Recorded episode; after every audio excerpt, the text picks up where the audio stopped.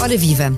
Putin e o pensamento único é o título da crónica desta semana que nos abre caminho para mais uma conversa no podcast Miguel Sousa Tavares de Viva Voz.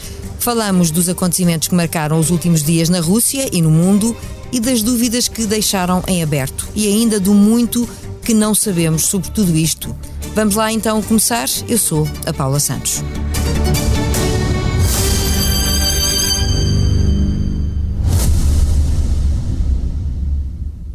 O Expresso faz 50 anos. Celebre connosco e torne-se assinante em expresso.pt.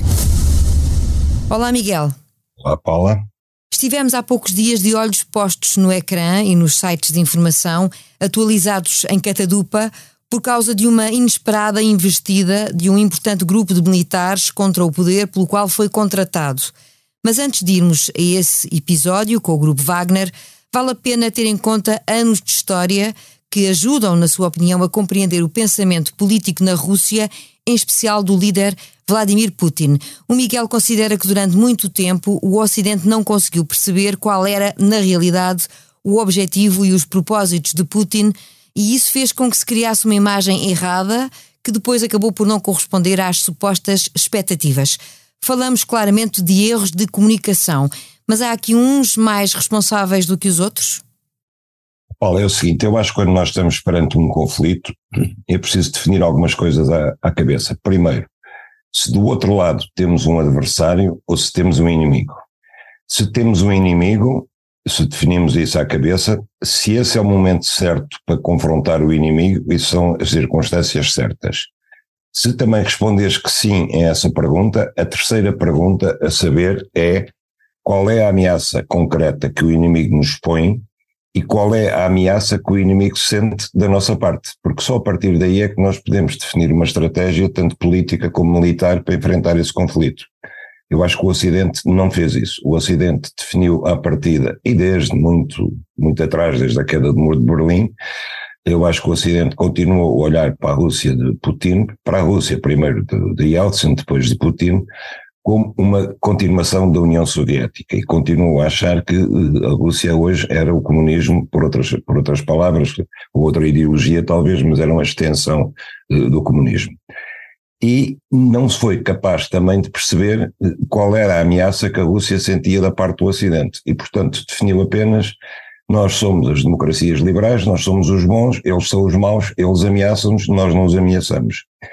Isto uh, gerou uma, uma quantidade de mal-entendidos que nos levou, nos leva e nos levou a uma situação muito perigosa. E eu acho que só agora, com a revolta do grupo Wagner, que no dia que aconteceu, no sábado e nas primeiras horas de domingo, gerou, uh, uh, creio eu, que indiscutivelmente grande animação e grande expectativa em muitos comentadores do lado ocidental, porque pensaram que está, estava em marcha um golpe contra Putin, a Rússia está-se a desintegrar, Putin vai ser apiado, finalmente vai haver uma esperança. E não estava em marcha, Miguel, no, na sua opinião, não era essa a intenção? Não estava.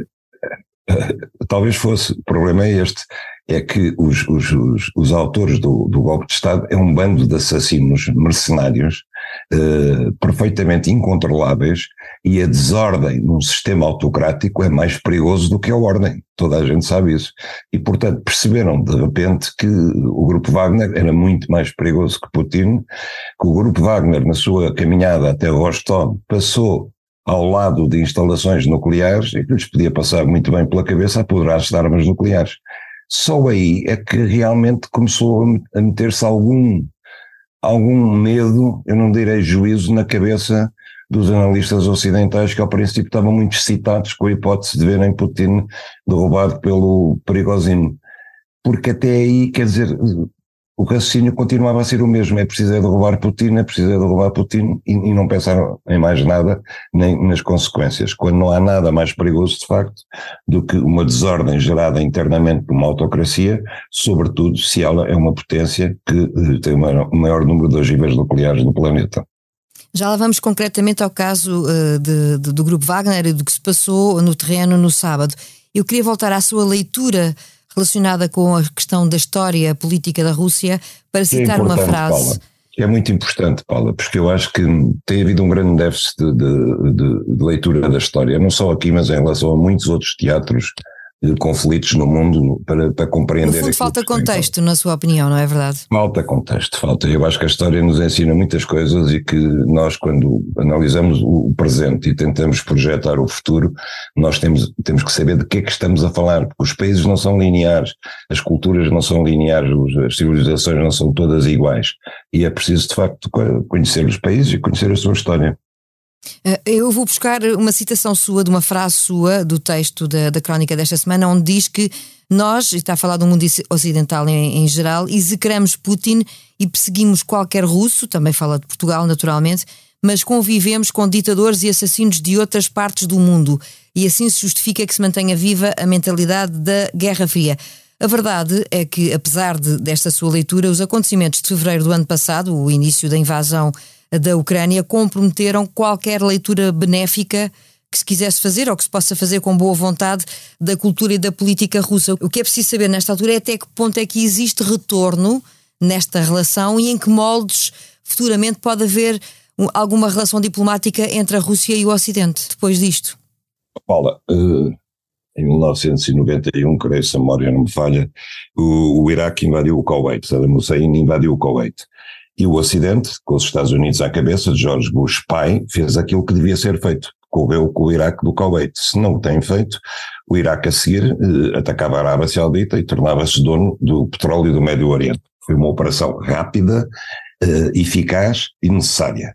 Mas a seguir veio o filho que resolveu eh, terminar o trabalho do pai, dizia ele, e então invadiu eh, o Iraque para derrubar Saddam Hussein sem nenhum motivo, à revelia das Nações Unidas e apenas para exibir-se como um presidente em guerra. O desastre foi total.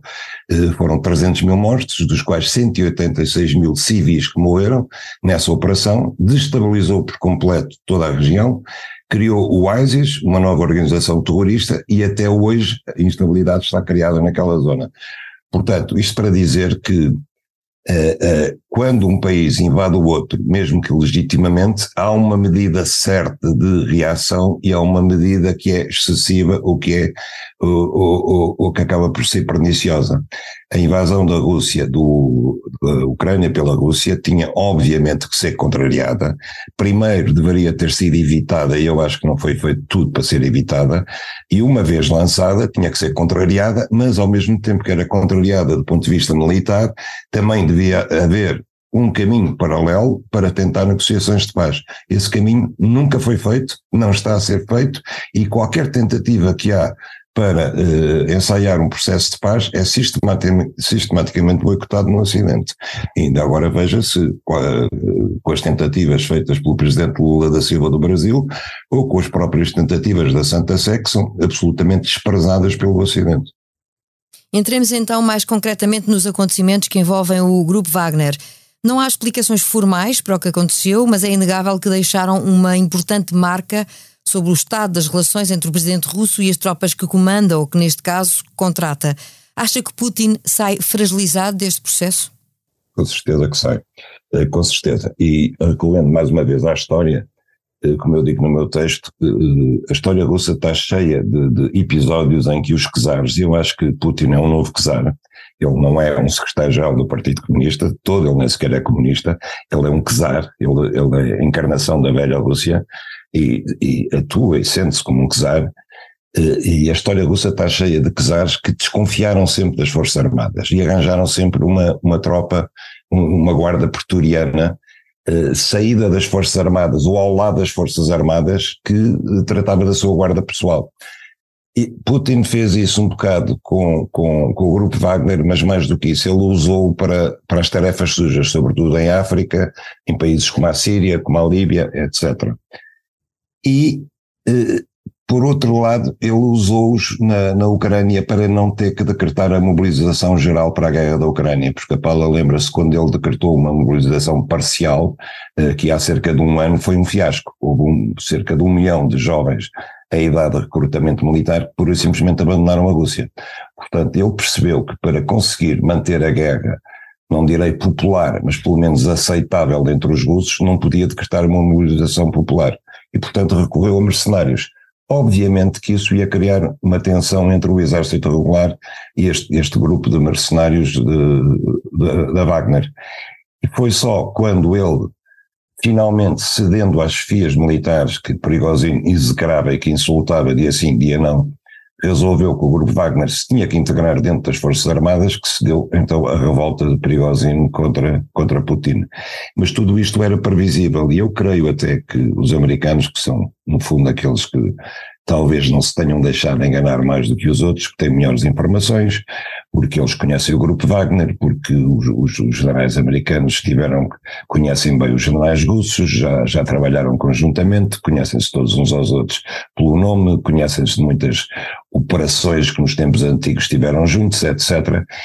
Eles sabiam do que se estava a passar, sabiam muito bem aquilo que se estava a passar e não avisaram Putin do, daquilo que se estava a passar. Poderiam ter escolhido avisar, não avisaram.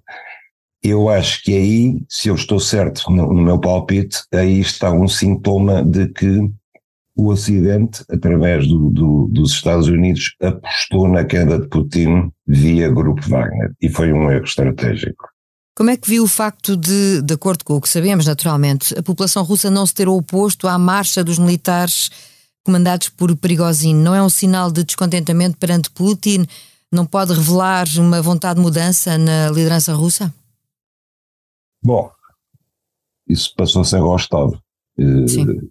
Paula, durante a Guerra Civil Russa, entre os brancos e os vermelhos, depois da Revolução, Rostov, que é um centro estratégico na Rússia, mudou várias vezes de mãos entre brancos e vermelhos. E é uma coisa curiosa, cada vez que mudava de mãos, havia uma população que saudava os, os, os, novos, os novos donos da cidade, fossem brancos, fossem vermelhos, inclusive eh, fossem os checos que combateram ao lado dos brancos e que foram uma tropa muito importante na Guerra Civil Russa.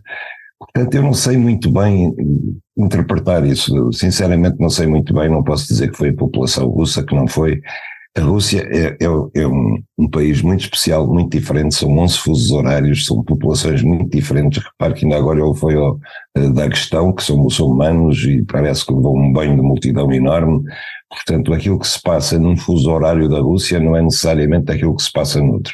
É evidente que em Rostov são russos, não são muçulmanos, são de, são de etnia russa, eslava mesmo, e, portanto, nós podemos dizer que é parte da população russa. Agora, duvido que o grupo Wagner fosse muito bem recebido em São Petersburgo ou em Moscou. Duvido. Este caso teve uh, a intermediação do presidente da Bielorrússia. O que é que ganhas Lukashenko além da já tradicional lealdade a Putin? Ganha ser um peão no meio do conflito, que é uma coisa que ele quis sempre ser. Lukashenko estava completamente isolado na cena internacional antes da, da invasão da Ucrânia a partir daí começou a ter um papel, esse papel acentuou-se ainda mais quando, quando Putin estacionou tropas russas na Bielorrússia, porque é uma ameaça direta a Kiev. Se avançarem a partir daí do norte, estão próximos de Kiev. Acentuou-se ainda mais quando foi anunciado que, que armas nucleares russas tinham sido deslocadas, armas táticas tinham sido deslocadas para a Bielorrússia e agora ainda mais quando ele recebe o grupo Wagner e quando diz que uh, vai integrar o grupo Wagner uh, como soldados de reserva na Bielorrússia. Portanto, ele está a, a, ver se consegue ser um peão autónomo. Eu acho que não é tanto a, a lealdade a Putin eh, que existe de facto, mas está a tentar ter alguma autonomia estratégica neste jogo e desempenhar algum papel para durante e depois da guerra da, da Ucrânia no fundo, ganhar alguma influência até do ponto de vista geoestratégico internacional. Exatamente, exatamente porque o resto estava completamente isolado. Quer dizer, se Putin é um ditador, eh, pelo menos é popular no seu país. E Lukashenko não é nada popular no seu país. É, é, dentro do seu país é visto como um, um palhaço. E, e, agora acaba por eh, abrigar Prigozhin. Se é que, de facto, é o que vai acontecer, porque também não temos a certeza absoluta que assim seja. Que futuro será este, o deste homem que liderou a revolta? Um, será um futuro que pode vir a ser semelhante a outros opositores de Putin, colocados à margem e depois que acabam por, por alguma razão, desaparecer da cena política? Eu não sei, mas creio que Prigozhin sabe muitas coisas sobre Putin, trabalhou muito perto com ele, deve saber muitos segredos dele, deve ter muita coisa que Putin não quer que saiba, e portanto, eh, se ele negociou bem a sua rendição, chamemos-lhe assim, se ele negociou bem as suas condições de, exílio na Bielorrússia, eh, se ele está suficientemente defendido, é uma coisa, se não está, pois é um candidato a saltar da janela no quinto andar, obviamente.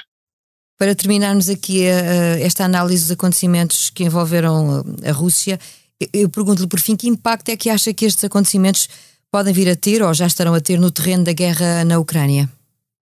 Neste momento eu acho que não vão ter muitos, porque o grupo Wagner já se tinha retirado, nós estamos a ver que a contraofensiva ucraniana está a marcar passos, porque enquanto os ucranianos tiveram vários meses a preparar a contraofensiva, os russos não estiveram quietos, os russos estiveram a preparar a defesa contra essa ofensiva ucraniana, estiveram a minar eh, campos, estiveram a cavar trincheiras, estiveram a fazer bunkers, eh, estiveram a fazer aquilo que os russos, no fundo, sempre souberam fazer muito bem historicamente, que é defender terreno os russos são melhores a defender terreno do que a fazer ofensivas, como se tem visto na guerra da Ucrânia e está a saber agora. E ao ritmo a que os ucranianos estão a avançar nesta contraofensiva, eles precisariam de anos para chegarem lá abaixo ao Mar Negro. E, e, portanto, esta contraofensiva não está a ser nenhum passeio, tal como nem nenhum ataque feroz, como foi, foi ano passado no outono do ano passado, quando os ucranianos de surpresa recuperaram terreno que os russos não tinham tido tempo de fortificar e defender. Neste caso tiveram, não é com o grupo Wagner já, o grupo Wagner foi, foi usado para a ofensiva sobre Bakhmut, mas agora já não estava no terreno e não está no terreno, e portanto agora são, é mesmo o exército russo, é a defesa russa regular que está a defender e não creio que, que, o grupo Wagner tenha aqui agora alguma influência o facto de não estar no terreno. Agora vai-se ver, é mesmo o exército russo contra o exército ucraniano. Concluído o filme dos acontecimentos que marcaram a semana, seguimos para o improviso. A presidente do BCE voltou a anunciar a subida de juros para julho e a criticar os apoios dos governos entendidos por Lagarde como decisões que não ajudam a combater a inflação. Há outros decisores de bancos mundiais que já mudaram de estratégia e as palavras do BCE foram criticadas por vários agentes políticos portugueses. Alguém tem eh, razão neste processo, Miguel? Olha, Paula, a economia é aquela. É, é, eu não chamaria uma ciência, porque a ciência é uma coisa que normalmente dá respostas certas aos problemas e não é o caso da economia. A economia é, é, a arte da incerteza e dos dilemas, e nós estamos perante um daqueles dilemas em que a economia é fértil, que puxa-se o cobertor de um lado e eh, tapa-se a cabeça, destapa os seus pés e vice-versa. Lagarde tem razão no seguinte: o mandato dela, o mandato do BCE, é manter a inflação em 2%. Não é mais nem menos, é 2%, é isso que está nos estatutos do Banco Central Europeu. Tem razão eh, em relação àquelas críticas que eu até apelidaria de saloias que apareceram aqui, em que ela estava num país como Portugal e não poderia eh, ter declarações que contrariavam a política orçamental portuguesa ou a política monetária portuguesa. Bom, ela não estava, ela estava em Portugal, como podia estar em Berlim ou em Madrid, ela não estava a falar para Portugal, estava a falar para os 27 países que, que estão representados do Banco Central Europeu. Depois, ela enganou-se e Mário Centeno também se enganaram quando nos disseram que a inflação ia ser passageira. Agora descobriram que a inflação vai ser persistente, não, não conseguem definir exatamente porque é que ela é persistente, mas sabem que pelo menos não chegará aos 2% antes do final de 2025, antes daqui a dois anos, pelo menos. E estão um bocado assustados com isso. Estão assustados ao ponto de entrarem por um caminho, por um caminho de remédios que, por outro lado, põe em causa o crescimento económico, ameaça com uma recessão e põe em causa o emprego. Ela tem razão quando diz que há uma pressão sobre os salários, que os salários estão a pressionar a inflação, porque como nós estamos em Portugal, nomeadamente, ou nos Estados Unidos, em situações próximas do pleno emprego, há uma pressão sobre a oferta que não tendo mão de obra disponível, vê-se obrigado a pagar mais salários, salários mais altos, e com salários mais altos a inflação sobe. É um círculo vicioso. é, é, muito duro para um país como Portugal, que, que, que, tem enfrentado uh, problemas tremendos, que está com uma taxa de crescimento que é ótima comparada com os restantes países da União Europeia, está simultaneamente a conseguir diminuir o peso da dívida externa em função do PIB, não em termos absolutos, atenção, porque nós não devemos menos dinheiro do que devíamos, mas em função do PIB, uh, uh, o objetivo é chegar a 100% dentro de dois anos, portanto estamos a baixar esse indicador, estamos já praticamente ao nível da França, melhor que a Itália, vamos chegar melhor que a Espanha no ano que vem, etc. É difícil para um país como Portugal vir a senhora Lagarde, qual anjo de más notícias, dizer, olhem, vocês agora, faz favor, não subam mais os salários, que finalmente tínhamos começado a subir decentemente, eh, embora pouquinho, não deem mais ajudas às pessoas que, mais carenciadas, uh, arrisquem uma, uh, uma recessão, parem com o vosso crescimento económico, porque o principal é deter a inflação.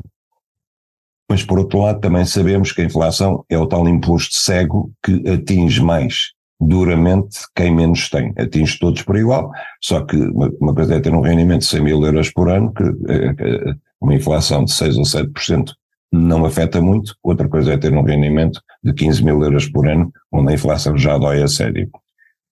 Portanto, estamos perante aquele dilema. Eu vi o António Costa dizer que quando não se acerta no diagnóstico, dificilmente se acerta no, no remédio. Só que eu não sei qual é o diagnóstico certo. E ele também não explicou bem qual é o diagnóstico certo. Dizer que o diagnóstico certo são os lucros excessivos das empresas parece-me pouco para justificar o nível de inflação com que estamos. Parece-me coisa pouca, de facto. Uh, nós não temos, sobretudo em Portugal, parece pouco para explicar. Não são os lucros das empresas que são de facto excepcionais que, que podem justificar a persistência da inflação a este nível. Tem que haver outras razões, não sei quais sejam. Agora, compreendo, por um lado, que quem tem como mandato institucional pôr a inflação em 2%, queira fazer tudo para pôr a inflação a 2%. E, por outro lado, os governos cuja prioridade, por um lado, é preocuparem-se com a inflação, mas por outro é evitar a nova recessão, vejam a Sra. Lagarde e o Banco Central Europeu como inimigos da sua política orçamental. Portanto, Paula, é muito difícil resolver esta questão, de facto. Os ecos das palavras de Lagarde e, sobretudo, os acontecimentos na Rússia fizeram o destaque deste episódio do podcast Miguel Sousa Tavares de Viva Voz. Putin e o pensamento único é o título desta semana. A sonorização esteve a cargo do João Martins. Já sabe a opinião à sexta-feira.